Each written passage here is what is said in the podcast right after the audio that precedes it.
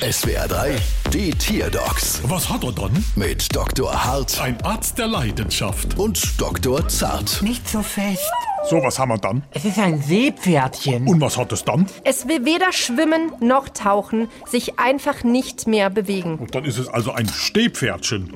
Naja, es hat Angst, dass es zu gut schwimmt oder taucht. Wie zu gut schwimmt oder taucht. Ja, weil es sonst wieder ein neues Schwimmabzeichen bekommt. Was für Abzeichen. Immer wenn es 25 Meter schwimmt und einen Gegenstand aus schultertiefem Wasser herausholt, hat es die Prüfleistungen für Seepferdchen erfüllt. Mama laut. Mama leise.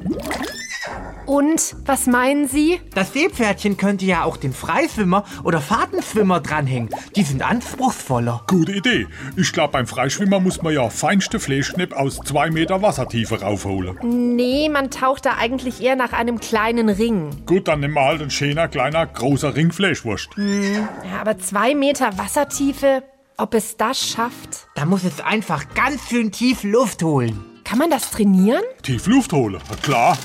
Guck mal da. Unser Rechnung. Bald wieder. Was hat er dann?